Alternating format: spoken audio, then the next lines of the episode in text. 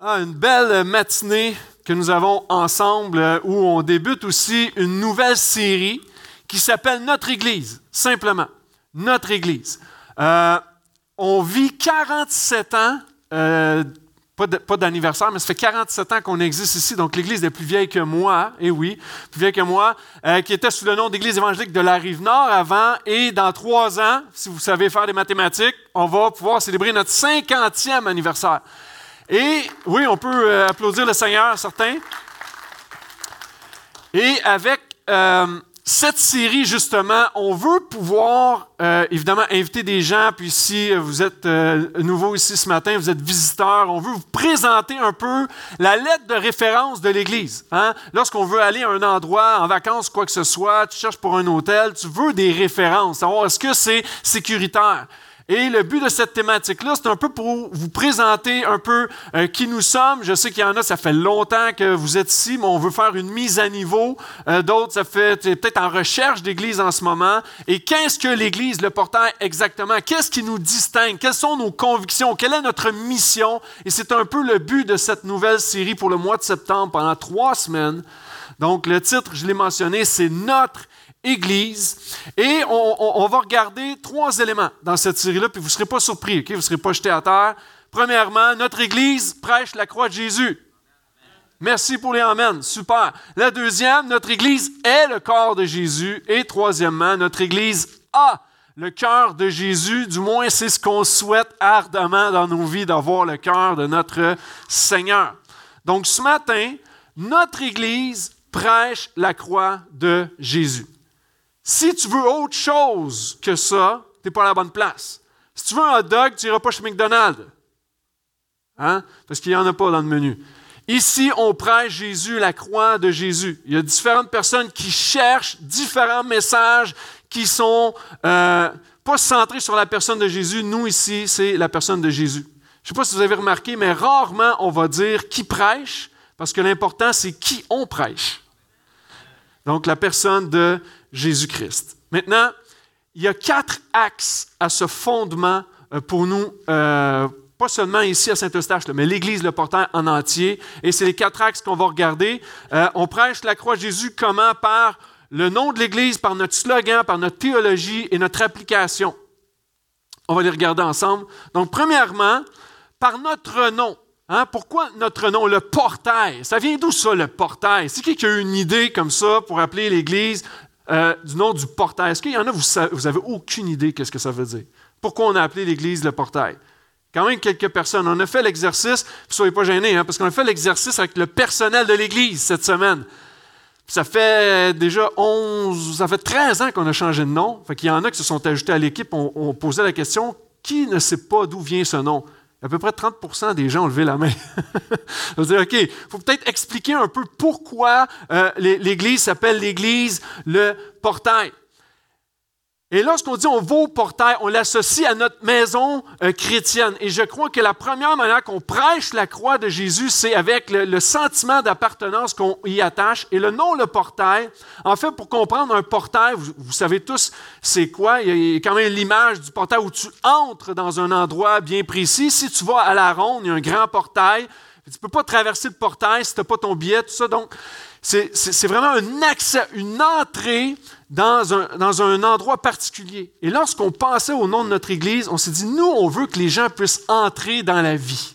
Hein, Jésus est la vie et on, veut qu'ils puissent entrer. Donc, c'est de là que vient le nom euh, Église, le portail.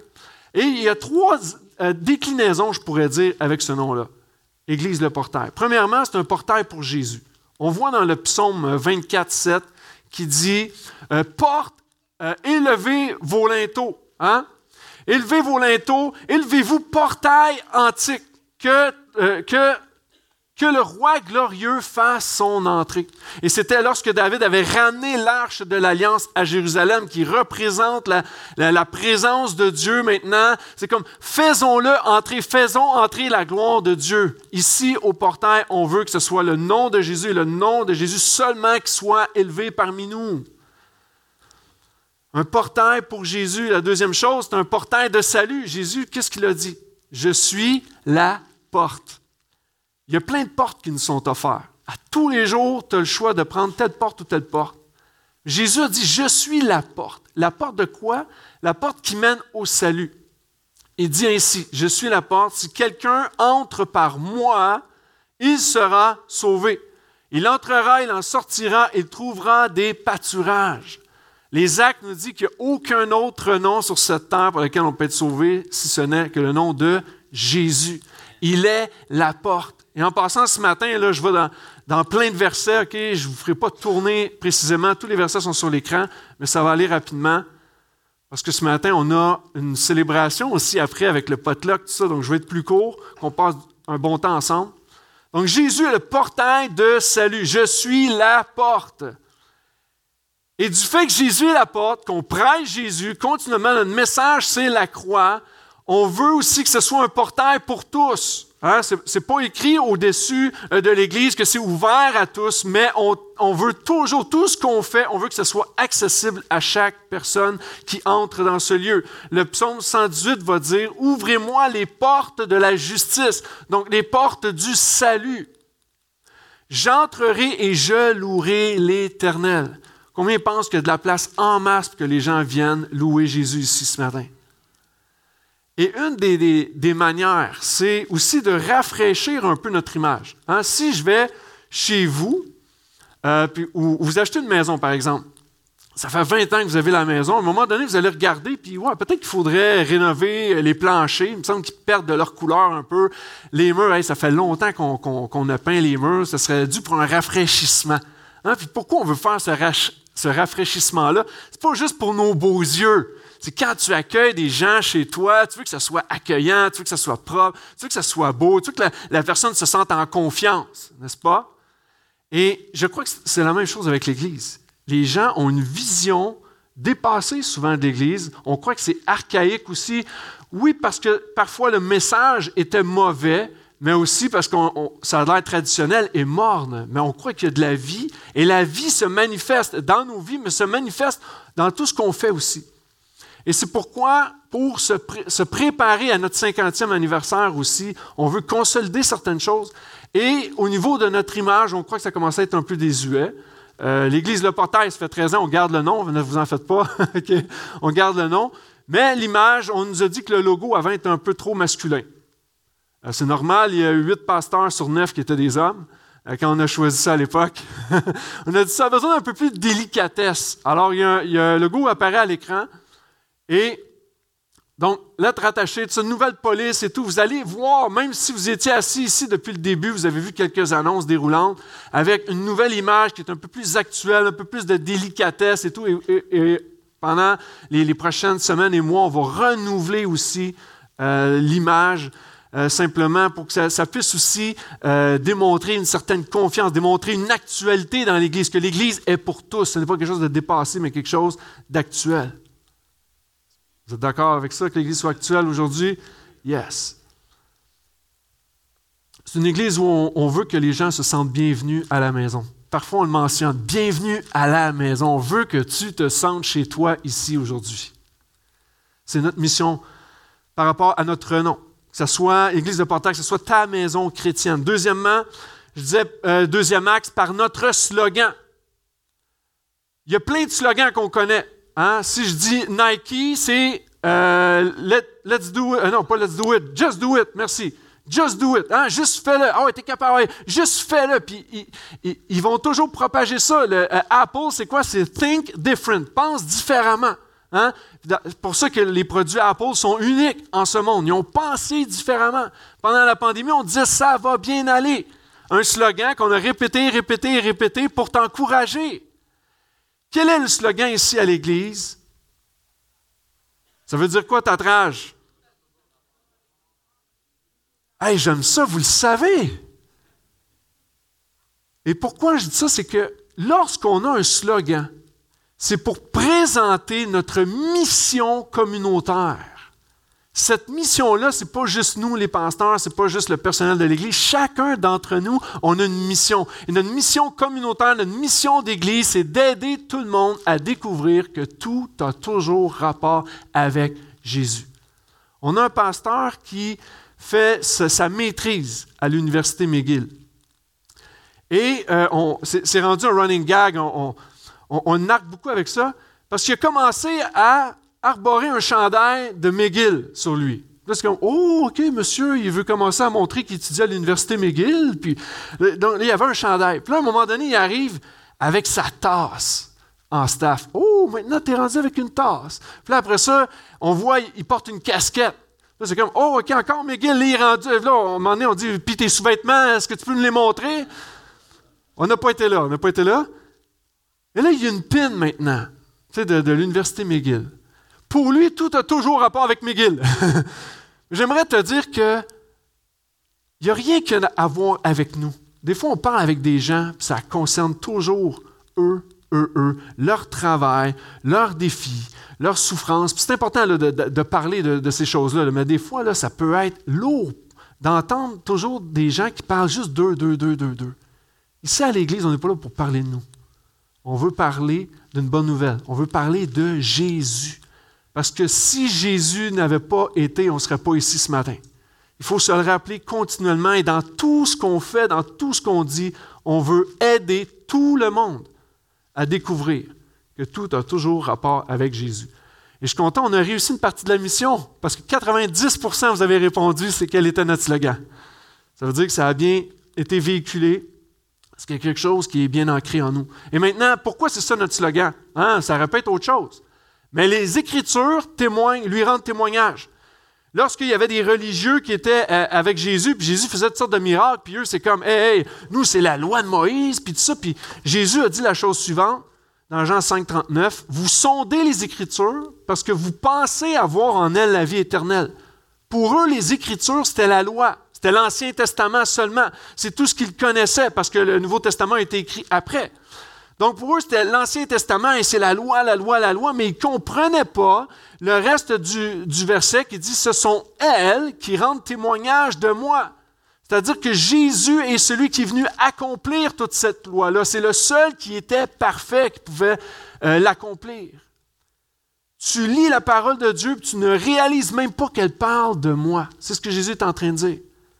Et on sait que ça rend témoignage de, euh, de Jésus-Christ. C'est pourquoi c'est notre slogan. Puis je, vais aller vite là-dessus parce que vous le connaissez bien.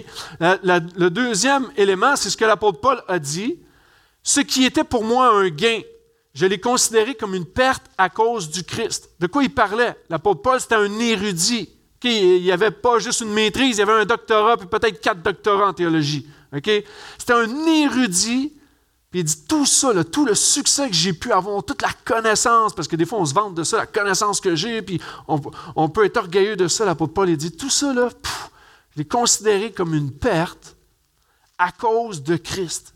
Pour Paul et pour nous au portail, Jésus est la seule personne valable et durable. Il n'y en a pas d'autre. Il va dire, en fait, je considère tout comme une perte à cause de la supériorité de la connaissance de Jésus-Christ. L'apôtre Paul en avait de la connaissance. Il devait connaître les pages d'Internet par cœur, juste pour dire comment il était un érudit. Maintenant, de connaître Jésus-Christ pour lui, ça valait plus que n'importe quoi d'autre. Et c'est pourquoi on parle juste de Jésus ici. Jésus, c'est la seule personne valable. Si tu veux que ton âme soit sauvée, c'est Jésus. Il n'y en a pas d'autre. Il est la seule personne valable. Il est le seul durable aussi. Il va dire, Paul, encore une fois, à cause de lui, à cause de Jésus, j'ai accepté de tout perdre et je considère tout comme des ordures afin de gagner Christ. Moi, je suis loin de ça. Moi, ma maison, j'y tiens. Hein. Mes affaires, j'y tiens. Il y a bien des affaires que je tiens dans ma vie. L'apôtre Paul, tout comme des ordures. Parce que c'est que tout ça va passer mais il y a une seule personne qui reste, c'est Jésus. Jésus est éternel, puis Jésus est venu sur cette terre. Il est le seul qui est durable. C'est pourquoi tout a rapport avec Jésus.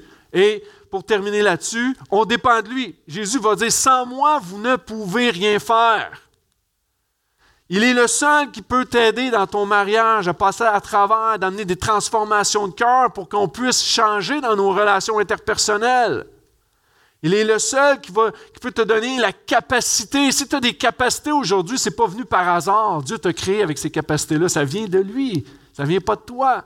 Donc sans lui, tu ne pourrais même pas faire quoi que ce soit, tu ne pourrais même pas marcher ce matin. Ça vient du Seigneur. Il est le seul qui peut t'aider à vaincre un péché parce qu'il a tout vaincu à la croix. Il est le seul qui peut réellement transformer ton cœur.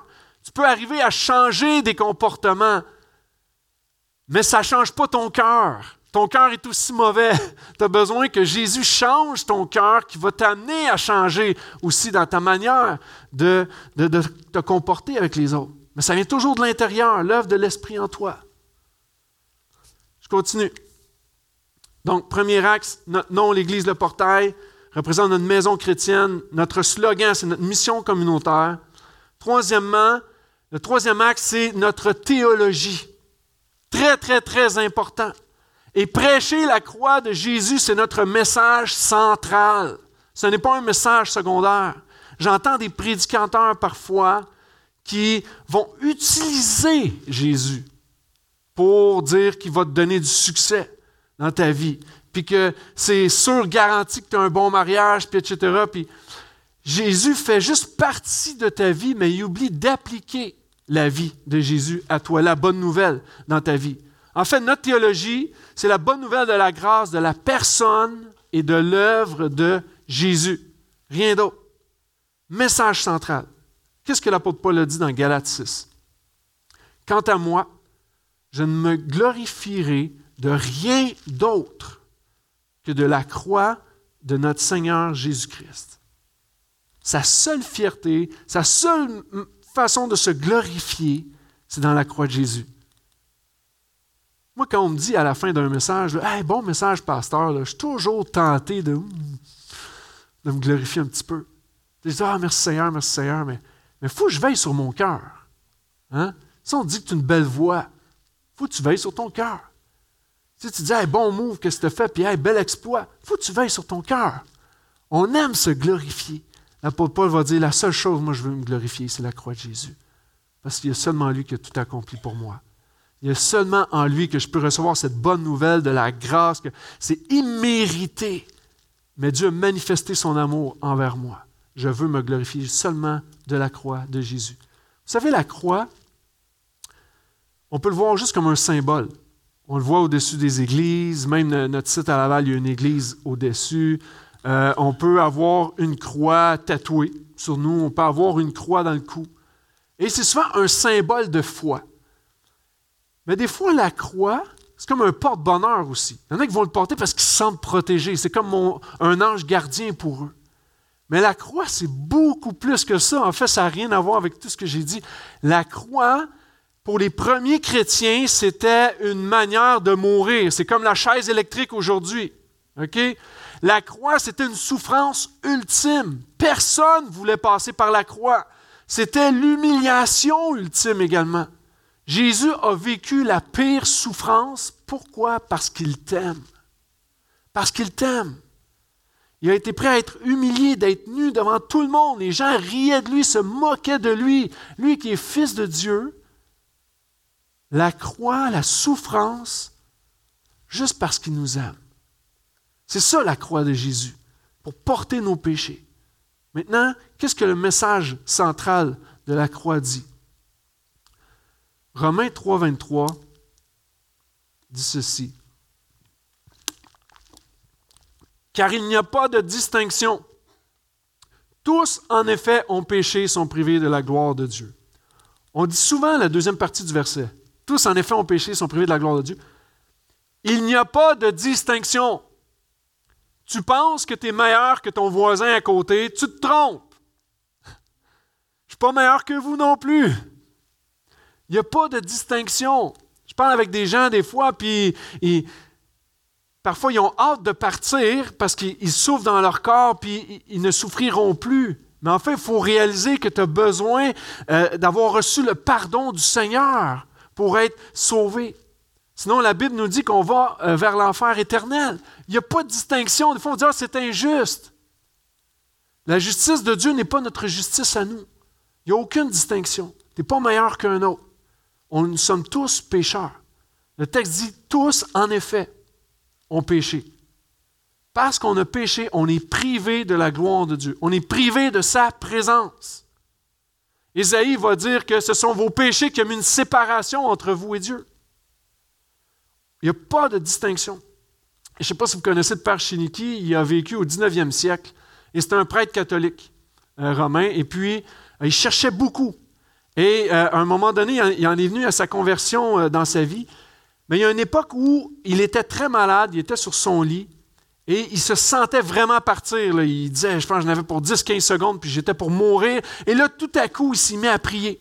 Puis il disait Seigneur, puis il priait tous les saints, puis tout, ce qu'il connaissait, il mettait tout ça ensemble, puis il priait. Ah, permettez que je puisse aller au ciel. Puis tu, vois toutes les prières que j'ai faites, toutes les bonnes œuvres que j'ai faites, les œuvres communautaires que j'ai faites, les, pénitences que j'ai faites. Puis il énumérait toute sa liste d'œuvres qu'il a faites. Puis regarde comment je suis une bonne personne, puis permets s'il te plaît que je puisse aller au ciel. Puis il priait, il implorait le ciel. Et tout à coup, il reçoit une image, une vision que le Seigneur lui amène il voit une balance. Et dans cette balance, dans ce plateau, il y a un petit grain de sable ici. Et Dieu lui dit, tu vois là, les œuvres, comment que je les vois en ce moment, peu importe que tu en aies fait 2 millions ou tu en aies fait 1000 dans ta vie, pour moi, c'est comme un grain de sable. Ça ne pèse pas dans la balance. De l'autre côté, il y avait une montagne de déchets. Et Dieu lui montrait que tu vois ça ici? Ce sont le nombre de tes péchés. Peu importe ce que tu as fait dans ta vie, nous sommes tous pécheurs. Et parce qu'on est tous pécheurs, on est privés de la gloire de Dieu. Donc, de m'implorer avant de mourir, c'est pas ça la vraie affaire. Ce que je veux, c'est ton cœur. Viens te repentir, reconnais que tu es un pécheur et la grâce de Dieu va venir sur toi. C'est ce que Shiniki a appris là-dessus. C'est ce qu'on doit apprendre c'est notre message central. C'est pourquoi on le répète régulièrement. Parce qu'il y a toujours des gens qui ont besoin de l'entendre, cette bonne nouvelle. Mais regardez ce que le verset 24 dit. C'est gratuitement qu'ils sont justifiés par sa grâce. Ce n'est pas ton mérite à toi. Si un jour tu as placé ta foi en Christ, c'est parce que le Saint-Esprit t'a amené à dire oui à Jésus. Saint-Esprit t'a amené à dire oui à Jésus. C'est gratuitement. Ça ne coûte rien à toi, ça a coûté à Jésus. Mais par sa grâce, ce n'est pas mérité. Si tu penses que ah tu commences à te vanter qu'un jour tu as dit oui à Jésus, tu es en train de prendre ton propre mérite. On n'a pas de mérite. C'est par sa grâce, au moyen de la rédemption qui est en Jésus-Christ. Ça veut dire quoi? Si tu entends ça pour la première fois, qui est rédemption, puis qu'est-ce que Jésus est venu faire? Permets-moi te, de te l'illustrer. En fait, juste avant de te l'illustrer, la Bible va dire que Dieu s'est fait chair. Il a vu la souffrance du peuple, il a vu dans lequel ils étaient dans le péché, puis encore une fois, ils sont privés de la gloire de Dieu, donc il faut faire quelque chose. Je les aime, moi, ces gens-là. Donc Dieu s'est fait chair dans la personne de Christ et Jésus est venu sur cette terre pour mourir afin de nous sauver, de nous racheter de nos péchés. Maintenant, pour vous l'illustrer, lorsque je suis parti dans l'Ouest canadien euh, en, voiture, on était en Saskatchewan et de chaque côté, tu vois les prairies, des champs à à, perte de vue. Et à un moment donné, euh, il y avait des champs de, fleurs de canola. Je prends le temps de le dire parce que l'image est, vraiment hallucinante, où c'est jaune partout. Et à un moment donné, tu vois des nuages sombres à gauche, à droite. Tu sais qu'il y a un orage à l'horizon. Tu vois même la pluie tomber. Puis on se demandait même des fois si c'était pour avoir des tornades. Des, images euh, époustouflantes. Puis c'est quand, wow! Puis là, on, sentait que l'éclairage de jour s'amenuisait de plus en plus. Et tout à coup, devant nous, on voit quelques nuages avec un rayon de soleil qui perce les nuages et qui vient directement sur le chemin devant nous. Je dis, wow, quelle belle image de ce que Jésus est venu faire. Autour de nous, c'est ténébreux. On vit dans un monde de ténèbres. Le péché nous garde dans les ténèbres, mais Jésus est venu. Jésus est descendu comme étant la lumière du monde, comme étant celui qui peut éclairer ton cœur ce matin. C'est ça que Jésus est venu faire. Et c'est pourquoi on va voir dans notre quatrième axe, dans notre pratique, on veut toujours prêcher la croix de Jésus dans notre pratique. C'est pourquoi on dit souvent le mot christocentrique. On veut être christocentrique dans tout ce qu'on fait. Tous ceux qui viennent prêcher ici, c'est pas à 100% sûr, mais on veut qu'ils comprennent bien la bonne nouvelle de Jésus. C'est important. Pas juste ici devant vous le matin, à nos enfants aussi. Puis je vais y revenir. Mais tous ceux qui prennent la parole, on veut qu'ils soient christocentriques parce que ce n'est pas une bonne nouvelle à propos de nous, ce n'est pas une bonne nouvelle à propos de ce qu'on fait à l'Église, c'est une bonne nouvelle à propos de Jésus, qui est la tête de l'Église. On dit souvent au portail qu'il n'y a rien de plus pratique qu'une bonne théologie. Si ta théologie est tout croche, ta pratique va être tout croche. Puis, je veux faire une petite parenthèse, une exhortation sur ce qu'on écoute. Parce qu'on avait la discussion, puis on, se dit c'est important qu'on puisse être christocentrique, parce que des fois, on est obligé de déformater des gens pour les ramener vraiment à la bonne nouvelle. Des fois, on dit, ah, les gens, ils ont compris la bonne nouvelle. Non, ils n'ont pas toujours compris la bonne nouvelle. Parce que je parle à, différentes personnes qui écoutent différents prédicateurs de spectres complètement différents. Puis je me dis, wow, OK, on prend tout ce, qu'on, tout ce qui nous est offert. Un peu comme euh, tu pourrais manger n'importe quoi de, ce qu'on t'offre. Je ne suis pas sûr que tu serais prêt à manger de n'importe quoi de ce qu'on t'offre. Il y en a, vous faites super bio, d'autres, OK, vous faites plus fast-food, puis c'est correct. Mais on ne mangera pas de n'importe quoi. On va choisir des choses qui, font du bien à notre corps. Et spirituellement, c'est important d'avoir une théologie fondée solidement, fondée sur le roc, sur Jésus-Christ. Tout ce qui est en dehors de ça nous égare. Donc, on veut mettre beaucoup d'emphase sur ceux qui prêchent ici, autant les invités que nos pasteurs, dans la louange, le plus possible. Il y a des, chants, longtemps, ça a été des chants qui étaient très centrés sur nous, puis viens me bénir, Seigneur, et tout, au lieu d'élever le nom de Jésus. On veut élever son nom. Le premier chant qu'on a chanté, c'était, il y avait des versets que j'avais ici dans mes notes qu'on a chanté tantôt. Ce n'est plus moi qui vis, c'est Christ qui vit en moi tout en moi veut t'adorer. Ce n'est pas basé sur nous, c'est basé sur Jésus-Christ. C'est important. Dans nos, dans nos mentorats, on enseigne le christocentrisme. Et dans nos moyens christocentriques, il y a la prédication, il y a aussi les ministères christocentriques. À CLIC, on a un programme qui s'appelle le projet Évangile. C'est des enseignements qui est basé sur trois ans et il passe à travers la parole de Dieu en trois ans, de manière christocentrique. Qu'est-ce que l'Évangile à nos enfants? Longtemps, ça a été du moralisme. Hein? Ne mens pas ou obéis à tes parents, puis fais pas ci, fais pas ça. On, s'entend, là, on doit obéir à la parole de Dieu, mais on ramène les enfants sur la bonne nouvelle. Hein? que dans nos cœurs, on n'est pas capable d'obéir. On, est bon pour mentir. Puis on, on communique la mauvaise nouvelle pour arriver à dire voici la bonne nouvelle de Jésus. Jésus te pardonne. Jésus transforme ta vie. Jésus peut renouveler tes pensées. Jésus. Donc, avec les enfants, on le fait à chaque semaine. Ça, moi, je trouve que c'est une bonne nouvelle parce que nos enfants vont grandir avec une bonne théologie. C'est nos futurs parents, hein, en passant. Donc, très important. Au niveau des soins pastoraux, vivre enfin, les petits groupes, tout est concentré sur Jésus accès aussi avec Thierry à toutes les deux semaines, le dimanche. Il prêche Jésus. Le vendredi soir, il prêche Jésus. les jeunes adultes, ça prêche Jésus aussi. Si vous allez dans une église qui ne prêche pas Jésus, sortez de là. Et je termine avec, dans, dans nos moyens christocentriques, dans notre pratique, c'est d'avoir une vie christocentrique. J'invite les musiciens à venir me rejoindre. La vie christocentrique. Je crois que ce qu'on reçoit, l'apôtre Paul a dit la chose suivante, ayez en vous les sentiments qui étaient en Jésus-Christ. Si je reçois la bonne nouvelle de Jésus, je prie que le Saint-Esprit m'aide à appliquer la bonne nouvelle de Jésus, non seulement dans ma vie, mais dans la vie des autres aussi. D'avoir cette vie communautaire-là. Lorsque Jésus dit à ses disciples, Aimez-vous les uns les autres, comme je vous ai aimé, c'est à ceci qu'ils reconnaîtront que vous êtes mes disciples, à l'amour que vous avez les uns pour les autres. Alors je crois qu'on on doit manifester cet amour dans notre mise en pratique les uns envers les autres. Notamment lorsqu'on est ici les dimanches matins, c'est une belle occasion d'aller voir quelqu'un qui est seul, d'aller prier avec quelqu'un c'est de manifester la, bonne nouvelle, d'appliquer la bonne nouvelle de Jésus dans nos relations, d'avoir une vie christocentrique. Lorsque je me mets à penser à ma vie, puis je me dis toujours, comment je peux améliorer ici ou sortir de ça. Il faut toujours que je revienne à la parole de Dieu. Qu'est-ce que la Bible m'enseigne? Qu'est-ce que Jésus est venu faire pour moi, pour m'aider à me sortir de cette impasse-là? Une vie christocentrique. Et Jacques a dit, une des choses que Jacques a dit, euh, verset 27, la vraie religion, la religion pure et sans tache, il dit, c'est de prendre soin de la veuve et l'orphelin.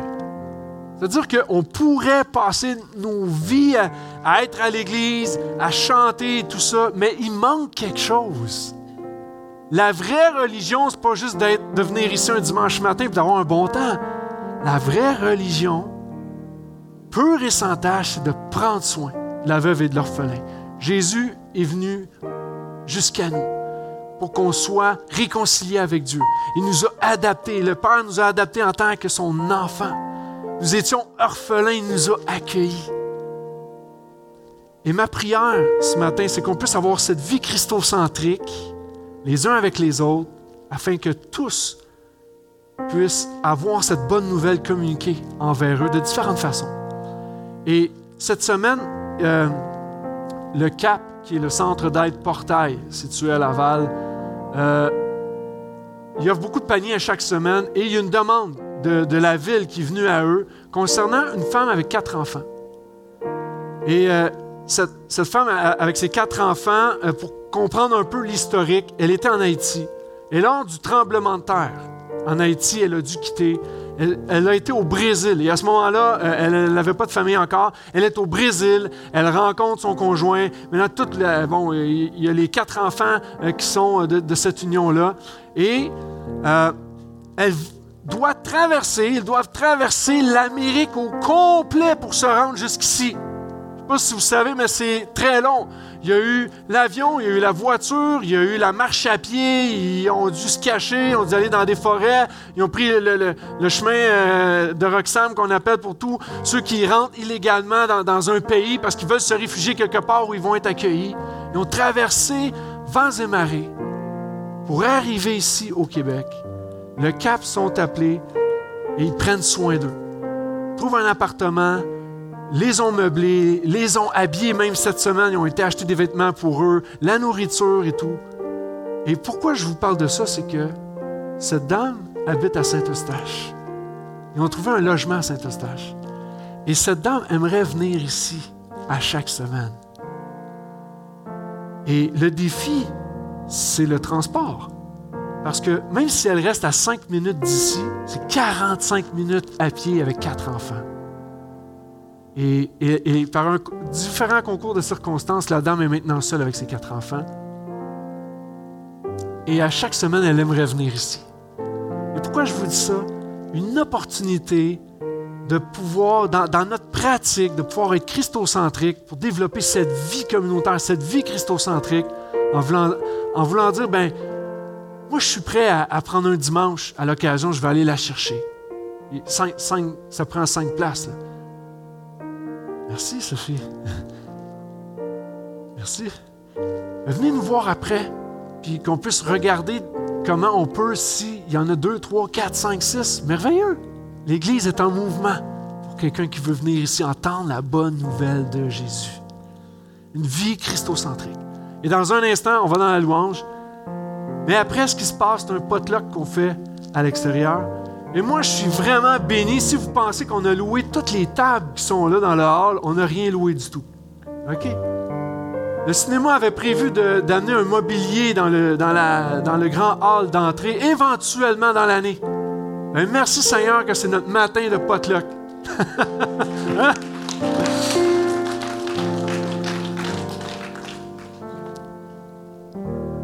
on veut prendre du temps ensemble. C'est organisé par nos euh, animateurs de petits groupes, travaillent fort, euh, croient beaucoup à la connexion les uns avec les autres. Et cet événement-là est, est un moment qu'ils organisent pour, oui, nous encourager à se joindre à un petit groupe, mais nous encourager déjà à communier ensemble. Une bénédiction incroyable lorsque l'Église est ensemble, partage la bonne nouvelle de Jésus entre eux, s'entraide, prie les uns pour les autres. C'est juste merveilleux. On a fait exprès pour une réunion plus courte aujourd'hui pour nous permettre de vivre ce moment-là ensemble. Je remercie, même s'ils ne m'entendent pas, je remercie le cinéma de dire oui à ça. Parce qu'ils vendent de la bouffe ici. Ils pourraient nous dire non. À chaque fois, ils disent oui. Merci Seigneur pour la faveur qu'ils nous donnent auprès du cinéma. Je veux qu'on soit reconnaissant pour ça. Et je crois que ça fait partie de la vie christocentrique, d'être reconnaissant. Il n'y a rien qu'on devrait prendre pour acquis si ce n'est que le salut en Jésus-Christ. Le reste, une grâce que Dieu nous fait. J'aimerais qu'on se lève ensemble. Ce matin, je ne veux pas prier quoi que ce soit. Je veux juste que l'Église, en se levant, l'Église puisse louer son Seigneur, élever le nom de Jésus. Lorsqu'on on disait au début, porte, élevez vos, vos linteaux, le roi de gloire fait son entrée. Jésus est ici. Élevons son nom dans la louange ce matin. Il y a un nouveau chant qui va être chanté. On va prendre le temps de l'apprendre ensemble. Mais élevons le nom de Jésus.